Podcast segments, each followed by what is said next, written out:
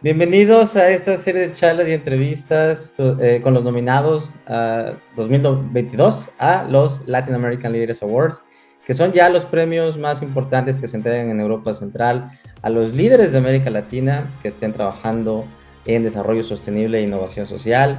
Y hoy tendremos a alguien muy especial que yo también me honra y le tengo aparte de cariño y respeto, ya la conozco por muchos años, eh, que es Natalia Lever, la directora de Climate Reality Project América Latina. Y bueno, sin más preámbulos, vámonos a la primera pregunta de saber quién eres tú, Natalia, y qué haces. Hola, soy Natalia Lever. Eh, en este momento soy directora para América Latina de The Climate Reality Project, un grupo de activistas climáticos que estamos en todo el mundo cambiando nuestras comunidades. Me encanta la naturaleza. Desde pequeña yo crecí en una ciudad, en la Ciudad de México. Es un espacio urbano muy grande, muy ruidoso. Y recuerdo la primera vez que fui con mi mamá a un bosque que está cerca de la ciudad y me sentí muy bien, me sentí muy bien. Y me di cuenta que tenía pocas oportunidades de tener esos momentos, esos espacios de algo que, que me gustaba tanto. Em, y me dediqué toda mi carrera a conectarme más con eso, a ayudar a que más personas pudiéramos vivir en un espacio que haga más sentido, que nos brinde mayor bienestar. Em, desde la universidad comencé mi primera organización civil y he aprendido mucho acerca de qué mueve a las personas, cómo se activan, qué problemas surgen cuando las personas trabajan en equipo. Y eso es lo que me ha inspirado, el trabajo en equipo, el liderazgo, la naturaleza, eh, las decisiones basadas en ciencia. Ahora estoy conociendo más el mundo, em, entendiendo cómo nos acercamos a los problemas y soluciones en diferentes países y pues contenta de estar aquí platicando esta oportunidad. Gracias Natalia, nosotros también estamos muy contentos. La segunda pregunta ya va eh, a saber de lleno eh, más sobre tu eh, organización que dirías hoy en, hoy en día, que es Climate Reality, y bueno, saber cómo fue que te involucraste en ella, Sabemos que la acción climática siempre te apasionó, pero ¿cómo fue que llegaste a ella? ¿Cómo ha evolucionado? Eh, me imagino que antes no era tan popular la acción climática como hoy en día, así que bueno, también platicar esa, esa, historia en, breve. Bueno, el cambio climático no me apasionaba, me apasionaba la naturaleza y a través de Climate Reality Project aprendí como ambientalista acerca del cambio climático porque también hay que entender que el movimiento climático y el movimiento ambientalista no son el mismo movimiento. Eh, dentro de las soluciones para un futuro mejor, un futuro más sostenible, hay muchas voces y parte del problema es que no nos estamos encontrando. Por eso me, me llamó la atención esta organización. Entonces, primero les cuento qué es The Climate Reality Project. Es una organización fundada en 2006 por Al Gore, que fue vicepresidente con Bill Clinton y Premio Nobel de la Paz eh, en conjunto con el panel de expertos de cambio climático de Naciones Unidas, por su trabajo en entender mejor y compartir la información acerca del cambio climático con actores relevantes que somos la sociedad civil. Eh, antes del trabajo que ha hecho Al Gore en su comunicación del cambio climático, el tema pertenecía a la academia y algunos espacios políticos y ya las personas ni siquiera estábamos enteradas de qué forma nos afectan el día a día las emisiones de gases de efecto invernadero, eh, principalmente a través, de, a través de la quema de combustibles fósiles.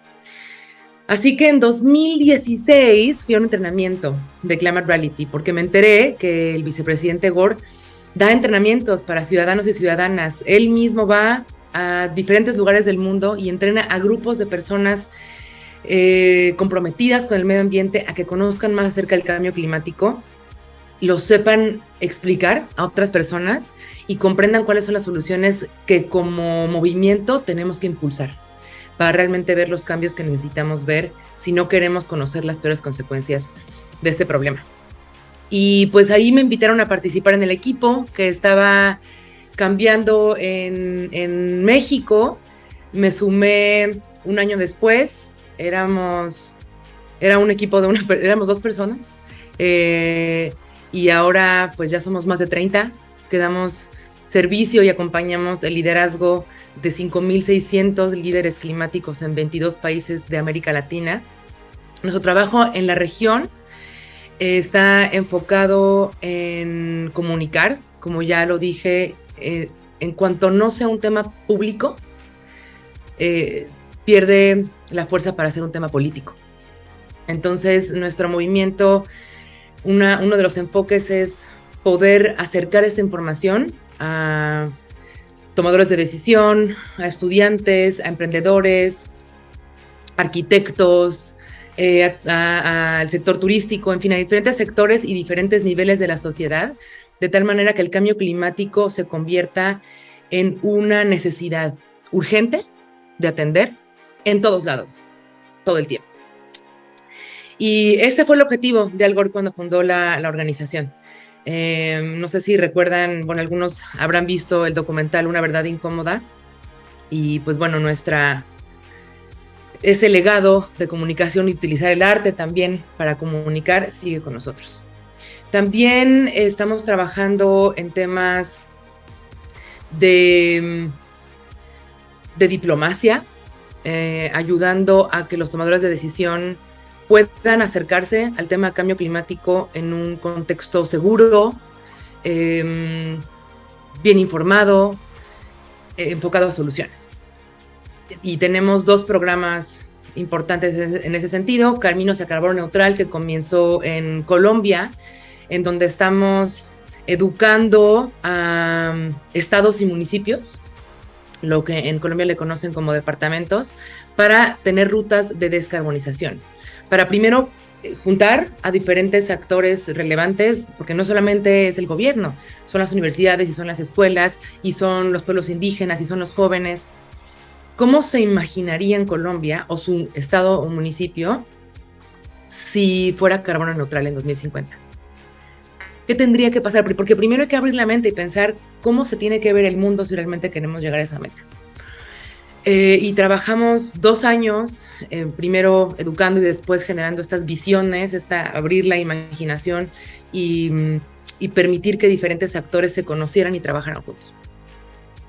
Eh, y ahora estamos ya juntando carteras de proyectos para, para invertir en ellos, ¿no? Ya nos educamos, ya imaginamos, ahora estamos aterrizando proyectos accionables en, donde hay una oportunidad interesante de inversión, tanto para fondos públicos o privados, y, ayudando a que los municipios fortalezcan esas capacidades de generar proyectos hacia adelante y a inversionistas de nuevo público-privados para que conozcas, para que conozcan estas iniciativas, oportunidades y pues generar empleo también en el camino, que es algo muy importante en América Latina. Nuestro segundo programa está enfocado en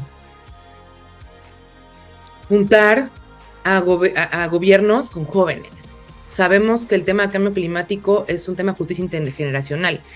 No afecta igual a alguien que tiene 50 años que a alguien que tiene 20 años que alguien que tiene 10 años. Las consecuencias que van a ver esas diferentes generaciones son muy distintas.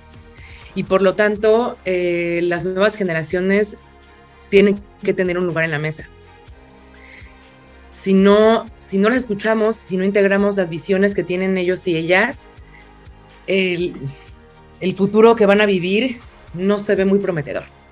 Entonces tenemos este programa que se llama Operación COP, en donde estamos trabajando con siete gobiernos de América Latina, con México, Colombia, Chile, Costa Rica, eh, República Dominicana, Paraguay, Panamá. Em, entrenando a la siguiente generación de diplomáticos y diplomáticas para que, para que integren el cambio climático en realidad en todas las decisiones em, financieras, de derechos humanos, de educación, de empleo, que, y que trabajen con la generación que está hoy en el poder. Y hemos visto que cuando los adultos trabajan con los jóvenes, y, no solamente es un tema de escuchar las demandas, sino ya realmente un trabajo cercano, profundo, intelectual. Nos acordamos de esa pasión y de la posibilidad de cambiar las cosas. Eh, así que estamos llevando a un grupo de 14 jóvenes a la siguiente reunión de Naciones Unidas eh, en, la, COP, la Conferencia de las Partes de la, de la, Convención Marco de Naciones Unidas de Cambio Climático, para que comiencen a entrenarse, a fugarse al 100% en lo que quiere decir negociar, porque este problema tiene mucho que ver con la cooperación, como lo decía al principio, somos muchas voces y no estamos cooperando, no estamos entendiendo cómo lo que hace un movimiento en India beneficia también lo que yo estoy queriendo impulsar en mi país. Y mm, bueno, esto lo vi yo y lo he conversado con muchos negociadores en, todo el mundo. Es bien complejo aprender qué es la política y qué es la diplomacia y cómo se manejan esos espacios para ganar y para ayudar a que el otro gane, toma muchos años, toma mucho tiempo. Eh, así que con este programa estamos queriendo eso desde su primer año de estar en el programa, que vayan a, un, espacio como este, que es complejo, es confuso, em, y ojalá en unos pocos años ya puedan decir que son capaces de sentarse a la mesa a lograr negociaciones y a lograr colaboraciones relevantes y de alto impacto. Em, y pues por último, nuestro trabajo también está enfocado en fortalecer las conexiones que hay entre los líderes climáticos que como yo se entrenaron en uno de estos espacios que ofrece el vicepresidente Gore em, y que llevan a cabo su liderazgo en diferentes formas. Así que nos interesa que siempre estemos conectados, que siempre sepamos qué está haciendo el otro, que siempre estemos encontrando oportunidades para que trabajemos juntos, mejoremos nuestras capacidades, queremos generar más emprendedores, queremos generar más periodistas, queremos generar más políticos que sepan lo que están haciendo y nos ayuden a caminar más rápido hacia donde tenemos que ir. Gracias Natalia, la verdad es que felicidades por esa trayectoria y por esos trabajos, los tres demasiado eh, relevantes en esta parte que dices tú, colaboración y cooperación, que tanta falta hace. Eh, la siguiente pregunta, que tiene como eh, objetivo también entender que esa evolución no ha sido nada fácil y que tal vez, así como plantear los proyectos que tienen mucho impacto, tal vez al principio no fueron así, tal vez en el camino, tal vez tuvieron que pasar por algunos aprendizajes antes de volverse un proyectos también de gran relevancia. Así que también preguntarte esto, esto es aquellos retos, aquellas, eh, em, eh, digamos, eh, también dificultades que tuviste que enfrentar para poder sacar estos proyectos adelante y también, ¿por qué no? También a nivel personal, aquellos retos también personales que te llevaron a incluso preguntarte si valía la pena esta batalla. Bueno, en primer lugar, un reto y a la vez una oportunidad es el tema del financiamiento. Porque desde que yo comencé a hacer estos esfuerzos, desde muy joven, comencé, comencé en Sierra Club pidiendo financiamiento puerta a puerta eh, para, un proyecto que, quería evitar que se hicieran más proyectos de sacar petróleo en el Ártico. Eh, me hizo muy fuerte, como ver que mm, el flujo financiero hoy no, tiene, no la tiene fácil, no es obvio invertir tu dinero ahí, ya sea para donar o para invertir. A últimas fechas cada vez más. Em, pero después en la universidad también, todo era con recursos propios, con recursos humanos, y entonces ahí vi el valor. Ok, tal vez no tenemos dinero, pero con recursos humanos hicimos muchísimas cosas muchísimas cosas. Eh, con, el, con, con invertir el tiempo, con invertir todo tu intelecto, con contarle a alguien más y decirle, oye, me ayudas, y traer a personas que donen también su, sus talentos.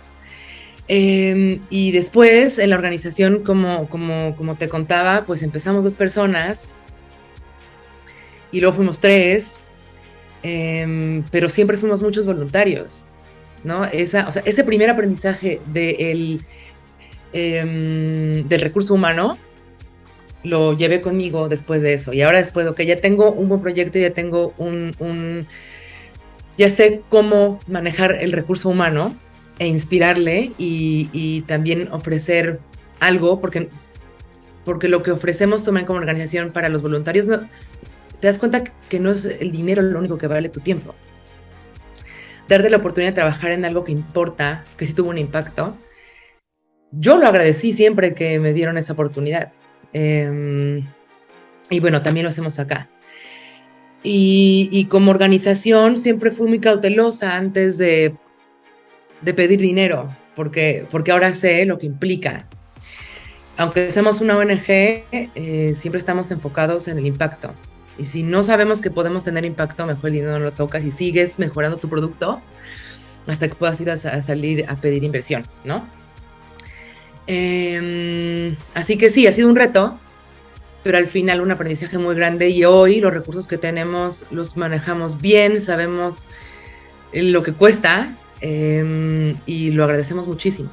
Em, así que sí, el reto del financiamiento, ahora lo que estamos viendo, ahora estoy, estamos del otro lado, estamos creciendo mucho y me empiezo a preguntar si solo queremos financiarnos de la manera tradicional que se financian las ONGs. Y es que, y de nuevo, no es fácil financiar proyectos de impacto como este a través de otros mecanismos que no sea la filantropía. Eh, así que eh, me encuentro frente a un nuevo reto, cómo seguir creciendo a la velocidad que hemos estado creciendo sin, y, que nuestra economía, nuestra sustentabilidad financiera vaya con nosotros. Eh, así que, mm, bueno, pues seguimos aprendiendo. De manera personal, el reto de liderazgo em, ha sido grande, he aprendido muchísimo. Y lo más importante que sigo aprendiendo es, si estás en esa posición, ejercer el poder. Eh, porque le, le, toca a cualquier persona que esté en una empresa, a cualquier persona que sea director de una universidad, en donde sea tienes, el, tienes poder. Y a veces no nos damos cuenta, y a veces cuando lo tenemos, no lo ejercemos completamente. Em, así que, porque, porque en mi caso, el tema ha sido, ¿realmente será que sigo mi instinto?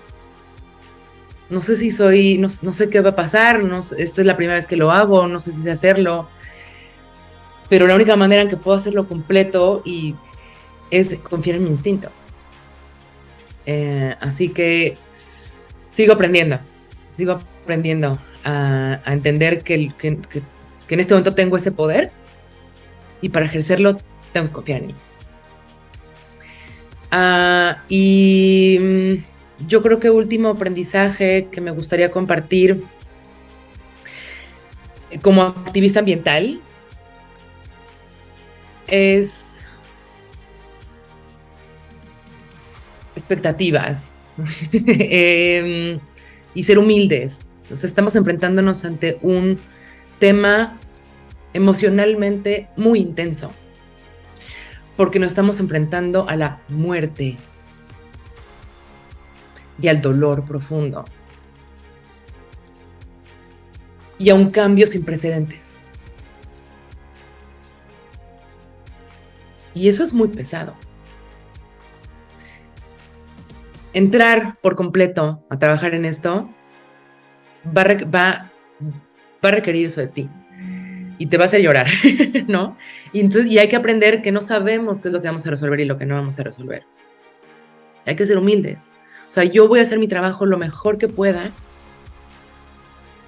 y voy a medir el impacto lo mejor que pueda. Me voy a asegurar que, que con los con, que, mm, con, lo que tengo, con los recursos que tengo, eso es lo mejor que puedo hacer. Y las cosas malas van a seguir pasando. Eso no quiere decir que un día puedan dejar de ocurrir, pero hoy van a seguir pasando. Voy a seguir leyendo las noticias que algo horrible sucedió en Burma o en Hong Kong o en Ghana.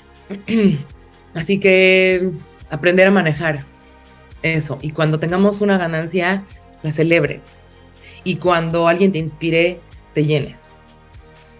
Em, porque hay que equilibrar. Porque esto malo, si así como es doloroso, esto bueno es, wow, es increíble. Es increíble ver cómo se regenera un ecosistema. Es increíble ver cómo se le ilumina la cara a una persona cuando realmente cree en algo.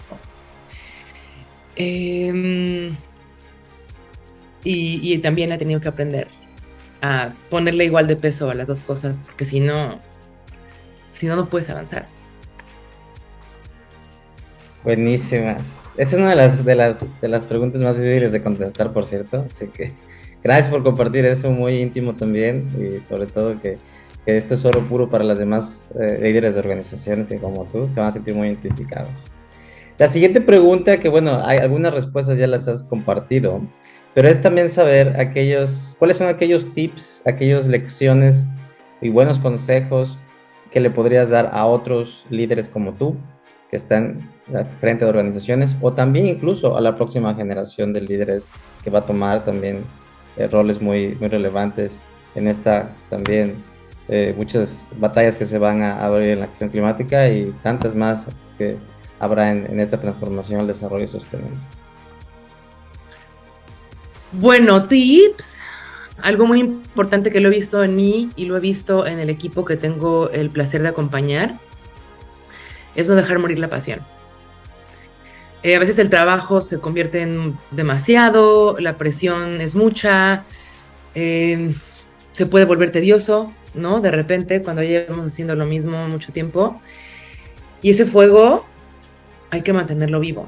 Hay que estar muy atentos cuando ya te aburrió, cuando algo no te está funcionando, eh, cuando estás muy cansado, porque sin ese, porque ese fuego realmente es lo que mueve las cosas. Em, y con la pandemia, de primera mano, te puedo decir que ese fuego, este, me tocó echar, echarle airecito, eh, de repente se apagaba, mi equipo también lo, vimos, em, y es fundamental es fundamental. Ahora que estamos un poco recuperando la normalidad y recuperando la compañía, recuperándonos a nosotros mismos, se nota, se nota cómo el trabajo comienza a ser mejor y comienza a tener más impacto y comenzamos a iluminar como eh, en, un campo más amplio. Así que saber qué nos mueve, qué te gusta, qué te despierta, quién te, quién te inspira, porque, porque hay que prenderlo cuando se está apagando. hay, que estar, hay que conocerlo, hay que saber cómo prenderlo y hay que ponerle atención cuando se está apagando. Em, tip importante, que pareciera que no es relevante en la operación de las cosas, pero es, es, es la madre de todo lo que hacemos.